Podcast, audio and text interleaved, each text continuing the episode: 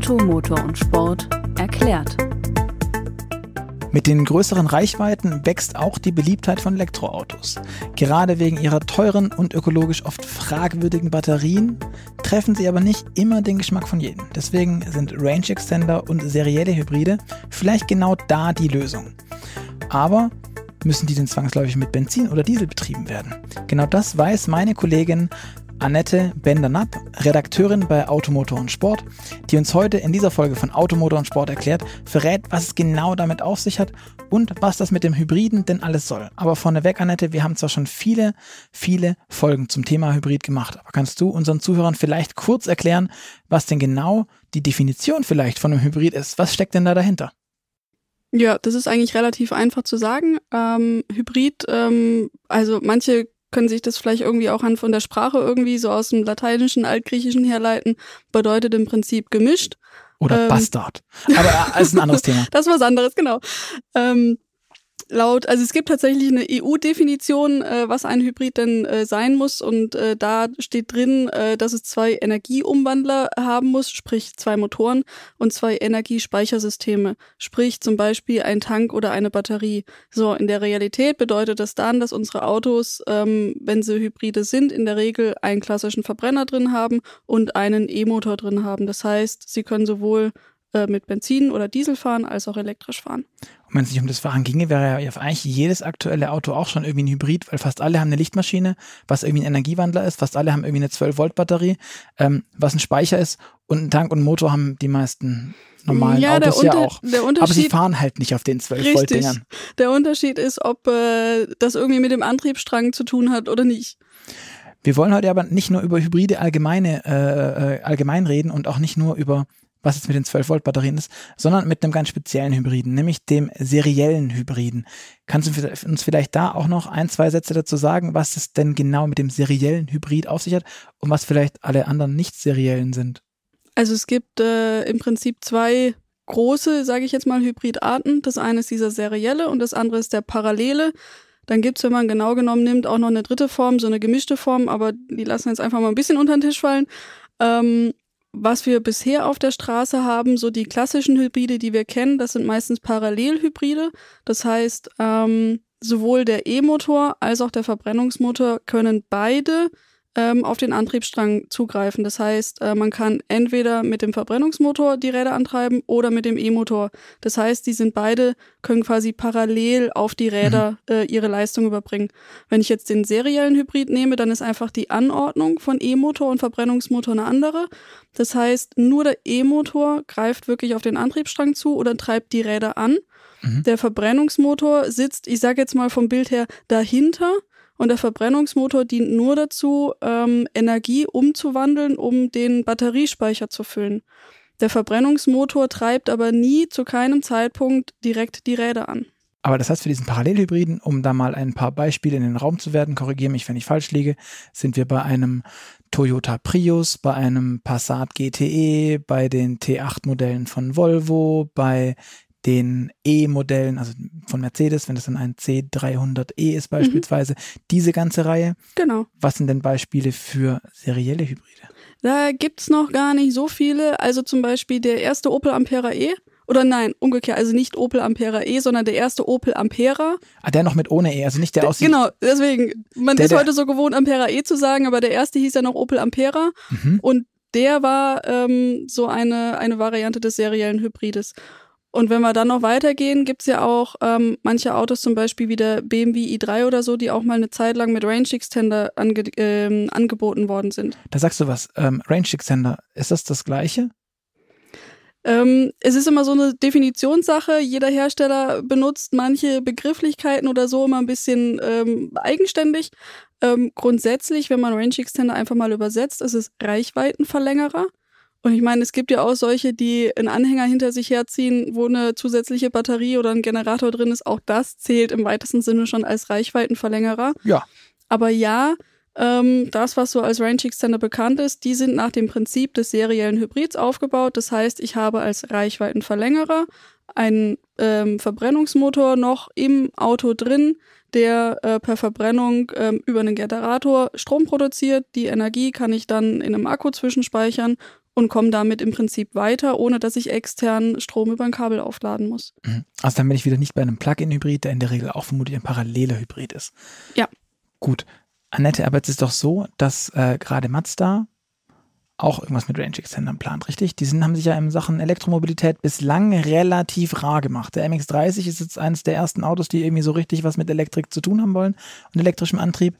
Und da haben die jetzt sind auf die Idee gekommen, was mit Range Extendern zu machen. Genau, richtig. Also sie haben jetzt den MX30, ähm, deren erstes vollelektrisches Auto haben sie am Start und der soll langfristig auch in der Range Extender Variante angeboten werden. Ähm, allerdings nicht ähm, mit einem normalen Verbrennungsmotor, sondern der Clou. Mazda hat ja eine lange Tradition mit dem Wankelmotor, mit dem Kreiskolbenmotor, hm. ähm, der zuletzt ähm, in dem Sportcoupé RX8 drin war. Ich denke, der ein oder andere wird sich vielleicht noch erinnern. Cooles ähm, Auto. Schrecklicher Verbrauch, aber cooles richtig. Auto. Und ähm, der Wankelmotor hat so ein paar Vorteile und so ein paar Nachteile. Der Vorteil ist, dass er auch vibrationsarm läuft, ähm, so wie beispielsweise Zweizylinder. Ähm, der Nachteil, den er sonst im Verbrennungsbetrieb hat, ähm, die kann man zum Beispiel auch im stationären Betrieb. Also wenn der Motor bei einer festen Drehzahl läuft, ähm, dann kriegt man die ganz gut in den Griff. Die hohen Verbräuche meinst du? Richtig, zum einen die hohen Verbräuche, ähm, zum einen das Thema Wirkungsgrad und auch das Thema Schadstoffausstoß. Äh, das war ja bisher so beim Wankelmotor immer so ein bisschen so ein kleines K.O.-Kriterium. Ähm, ja. Und das kriegt man aber äh, in dem Fall dann in, für das Konzept eigentlich ganz gut in den Griff. Äh, und vor allen Dingen noch ein weiterer ganz großer Vorteil vom Wankelmotor, ähm, dass er sogenannt vielstofffähig ist. Das heißt, ich kann nicht nur klassischen Sprit reinleeren, sondern ich könnte ihn zum Beispiel auch mit Wasserstoff betreiben. Hahaha. Ha, ha. Haha. Und wenn ich jetzt dann auch noch das Thema äh, synthetische Kraftstoffe in den Ring schmeiße, hu, dann äh, kann man im Thema Zukunftsfähig äh, Zukunftsfähigkeit äh, nochmal ein gutes Stück voran. Ähm, deswegen ist es eigentlich ganz cool, ähm, dass Mazda das Konzept wieder aufgreifen möchte. Was wirklich draus wird, wann das kommt, müssen wir mal schauen. Also sie haben jetzt momentan, sagen sie so, äh, dass sie mit dem Range Extender nicht vor Ende 2021 oder 2022 kommen werden. Das heißt, wir müssen uns da noch ein bisschen gedulden. Also ein bisschen abwarten. Aber das heißt, wenn ich es richtig verstehe, ähm, haben wir nicht nur das Thema, dass wir jetzt mit ganz klassischem Diesel oder Benzin fahren müssen, sondern wir können uns theoretisch auch auf sowas wie eine Brennstoffzelle als Kraftstoff, als, als DIN oder Europa, Europanorm-konforme zweite Energieträgerquelle oder kann das auch irgendwas anderes sein? Du meinst den Energieumwandler? Entschuldigung, den Energieumwandler, Verzeihung. Nein, ähm, also da darf man im Prinzip alles nehmen, alles was geht, alles was technisch machbar ist. Ähm, da gibt's natürlich ganz verschiedene äh, auch Ansätze, ähm, Entwickler, äh, kleine äh, Zuliefererfirmen, die sich alles Mögliche schon ausdenken. Ähm, Im Standardfall nimmt man natürlich Verbrenner, die klassisch Benzin oder Diesel verbrennen, weil man sich da einfach schon gut auskennt, weil es da die Komponenten und so weiter hat. Ähm, aber wenn man mal so ein bisschen am Markt rumguckt, äh, dann gibt's natürlich auch ähm, Anbieter, die mit was anderem rumprobieren und rumexperimentieren. Ähm, Beziehungsweise so weit muss man eigentlich gar nicht schauen. Äh, so ein Wasserstoffauto mhm. ist im Prinzip auch schon ein serieller Hybrid. Da habe ich zwar keinen Verbrennungsmotor, aber ich habe eine Brennstoffzelle. Mhm. Und die Brennstoffzelle ist ja auch ein Energieumwandler. Die hat einen, ähm, wandelt den normalerweise Wasserstoff in einem chemischen Prozess eben auch in Energie um in, und in produziert Strom damit Strom. Und der wird in die Batterie gespeist und von der Batterie geht es wiederum raus. Wobei auch die, das weiß ich jetzt nicht, aber ich glaube, auch da gibt es Unterschiede zwischen den einzelnen und es sind ja sehr rar gesät, diese Wasserstoffkonzepte, Fahrzeuge, die direkt äh, speisen den Antriebsstrang mit ihrer Energie und welche, die auf jeden Fall in einer Batterie puffern zumindest um mögliche Leistungsreserven zu bieten. Aber ähm, das ist im Prinzip dann eine Abstimmungssache. Ähm, also ganz so ähm, flexibel wie so ein Verbrennungsmotor sind die Brennstoffzellen nicht. Die haben immer noch ein bisschen Versatz drin, deswegen haben sie auf jeden Fall alle eine Pufferbatterie. Mhm. Ähm, aber ob da jetzt ein Teil von dem Strom wirklich direkt in den E-Motor geht oder alles in die Pufferbatterie, das ist dann wirklich so individuelle Auslegungssache, ähm, hat aber auf den Antrieb als solches, das, was ich als Fahrer fühle, überhaupt gar keinen Einfluss. Okay. Ähm, aber so viel zu, zur Theorie. Wie sieht es denn in der Praxis aus? Gibt es Konzepte, die gerade irgendwie da sind? Was ist allgemein in der Praxis? Sind die irgendwie besser, schlechter? Warum hat sich der Spaß nicht durchgesetzt? Eigentlich, der Range Extender ist doch die Lösung jedes Elektroautos. Mehr Reichweite. Richtig. Also Range Extender an sich gibt es schon relativ lange. Ähm, aber ja, so richtig geknallt hat es nie, die haben sich nie so durchgesetzt. Ähm, eins der Probleme äh, war zum Beispiel, dass bisherige Konzepte, also wie sie zum Beispiel auch im i3 drin waren oder so, die waren häufig so nicht, ich sage jetzt mal nicht so super komfortabel. Ähm, und ich zum glaub, anderen. Ab, ich glaube, du konntest nur noch maximal 120 fahren, wenn er ansprang und es war sehr laut, sehr rumpelig und sehr unschön zu fahren. So, genau. Ähm, und das andere, so beim Thema Effizienz haben sie, glaube ich, auch nie so richtig überzeugen können, weil man eben aus Kostengründen ähm, ganz oft ähm, Motoren genommen hat, ähm, oder Komponenten genommen hat, die halt schon da waren, die man schon so hatte. Das heißt, ähm, auch in, in Range-Extendern, wie sie jetzt zum Beispiel auch in dem äh, aktuellen London-Taxi, wie sie rumfahren sind, ähm, da werden normale, zum Beispiel Dreizylinder Benzinmotoren genommen, die aber nicht darauf ausgelegt sind, stationär zu laufen. Und damit werden die Vorteile, die so ein Konzept des seriellen Hybrids eigentlich bietet, gar nicht ausgenutzt. Weil wenn ich jetzt den Verbrennungsmotor nur dazu benutze, um Strom zu produzieren, dann muss der ja nicht in verschiedenen Drehzahlen flexibel reagieren können. Dann wird es ja äh, wird es reichen, wenn er stationär läuft und auf einen Betriebszustand, sprich auf eine oder vielleicht zwei wichtige Drehzahlen ähm, nur ausgelegt ist, mhm. wo er dann extrem effizient arbeiten kann und dann wirklich auch nur ganz wenig Sprit verbraucht. Das heißt, dann habe ich quasi im Anlauf ähm, kein tolles äh, Ergebnis, was die Effizienz angeht. Und auch wenn ich jetzt, also, aber höher drehen würde er nicht von alleine, sondern der würde sich dann quasi sehr, sehr schnell einpegeln auf seine, keine Ahnung, lass es dann 1500 Umdrehungen sein oder 2000 oder was, wie auch immer er gebaut ist. Und auf den läuft er und produziert sehr effizient, sehr sparsam äh, oder ja, effizient eben Strom genau. aus Kraftstoff und wandelt damit die Energie. Richtig, das ist zum einen mal die, die feste Drehzahl, die dabei wichtig ist und zum, zum anderen kann man auch dann dieses Luft-Kraftstoffgemisch äh, ähm, eben sehr genau steuern oder auf einen Fall eben festlegen. Mhm. Ähm, auf den Fall, in dem der Motor eben am effizientesten, am saubersten eben läuft. Ähm, und da gibt's schon einige Konzepte, also da haben einige Zulieferer, ähm, zum Beispiel so bekannte auch Autozulieferer wie Mahle oder Rheinmetall Automotive, äh, haben schon seit Jahren Konzepte in der Schublade liegen. Es gibt jetzt auch einen äh, Zulieferer, der heißt Obrist, äh, die jetzt erst vor kurzem nochmal äh, ein neues Konzept vorgestellt haben. Die nutzen zum Beispiel Zweizylinderverbrenner. Hm. Ähm, die haben den Vorteil, dass die ähm, sehr vibrationsarm laufen können. Das heißt, selbst wenn dann der Verbrenner irgendwann mal anspringt, weil eben Energie benötigt wird, dann merke ich das als Fahrer überhaupt gar nicht. Das heißt, die laufen nicht nur effizient, können mit sehr wenig Sprit die äh, Energie erzeugen, sondern sie sind eben auch noch komfortabel. Das heißt, ich habe als Fahrer vom Fahrverhalten kaum einen Unterschied, ob ich jetzt ein reines E-Auto oder rein elektrisch die ganze Zeit fahre oder ob eben dann noch so eine ganz mini kleine Kiste eben Strom produziert. Und so ein Zweizylinder ist halt ja auch kompakt, klein, leicht Richtig. und damit also, auch nochmal effizient und nicht noch zusätzlicher Ballast. Die passen in, äh, in, in eine Fläche wie so eine äh, Reserveradmulde passen, die passt der komplette Antrieb rein ohne Probleme. Schreit ja fast nach Retrofit für jedes Elektroauto. Da haben sie ja, doch alle den Auspuff. Wenn es so einfach wäre, das wäre wohl schön, ne? Aber unterm Strich, du sagst, es gibt Konzepte. Ähm, gibt es denn dazu auch dann sowas wie Preise? Oder Ersparnispotenziale vielleicht? Noch schwierig. Ähm, also Obris zum Beispiel, die haben für ihr Konzept, äh, haben die gesagt, ähm, aus ihrer Sicht müsste es möglich sein, äh, ein Mittel, Mittelklasse-Fahrzeug zu Preisen ab etwa 20.000 Euro anzubieten. Jetzt muss man dazu aber wissen, Obrist ähm, bietet nach aktuellem Wissensstand ähm, die Komponenten an, dass sie äh, quasi in Lizenz gebaut werden.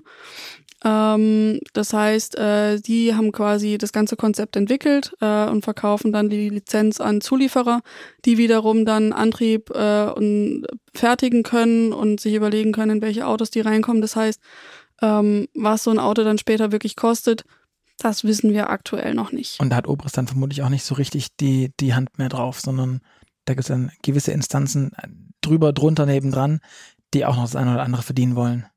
Davon ist auszugehen, ja. Alles klar.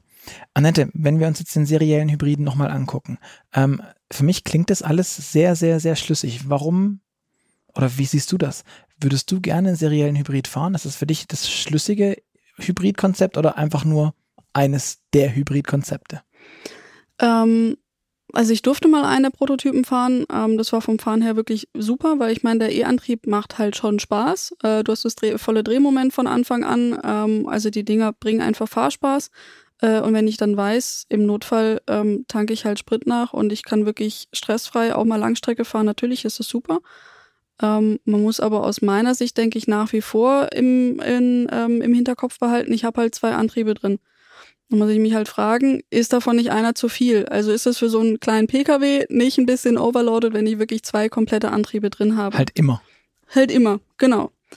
Man muss aber auch sagen, ähm, so ein serieller Hybrid im Vergleich zu diesen Plug-in-Hybriden, die du vorhin auch angesprochen hast, ähm, kann insofern Vorteile haben, dass ich die Batterie etwas kleiner auslegen kann. Weil in einem Plug-in-Hybrid zum Beispiel habe ich eine Batterie drin, die ich durch mein Kabel extern auflade und wenn ich dann elektrisch fahren möchte, muss ich ja die Energie aus dem Akku nehmen. Das heißt, je weiter ich elektrisch fahren möchte, desto größer muss die Batterie sein. Mhm.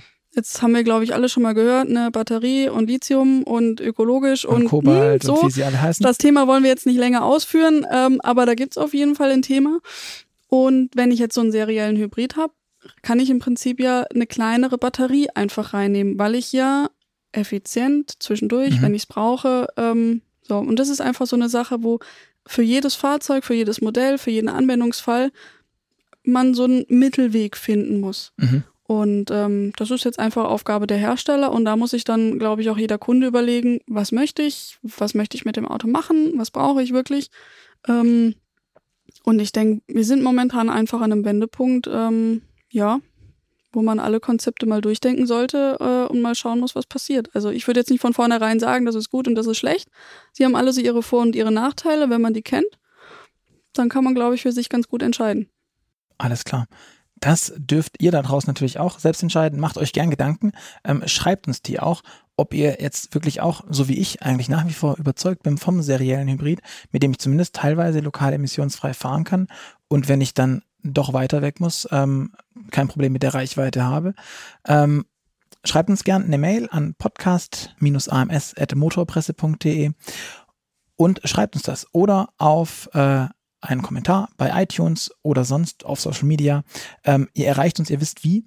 Und darüber hinaus haben wir noch eine Kleinigkeit für euch, ein kleines Schmankerl. Ähm, ihr dürft euch kostenlos, wenn ihr das möchtet, eine Automotor- und Sportausgabe nach Hause bestellen. Dafür geht ihr auf www.motorpresse-aktion.de slash AMS. Da tragt ihr eure Adresse ein und dann bekommt ihr quasi eine Art Abo, das sich aber Gott sei Dank nicht automatisch verlängert, weil das finde ich ganz furchtbar, sondern nur eine Ausgabe. Wenn ihr dann ähm, irgendwie angefixt seid, mehr wollt, könnt ihr euch das einfach nochmal melden und dann kriegt ihr ein richtiges Abo, das sich dann auch automatisch verlängert und für immer. Ähm, ich finde es an sich ein gutes Angebot. Ähm, hoffe, ihr schlagt da kräftig zu. Sag nochmal vielen lieben Dank, Annette, dass du dir Zeit genommen hast und uns mal ähm, wieder in die Wirrwarre und, und Untiefen der Hybridtechnik und Arten mitgenommen hast. Ich fand es war spannend, hoffe euch hat es auch gefallen und sag bis zum nächsten Mal. Ciao.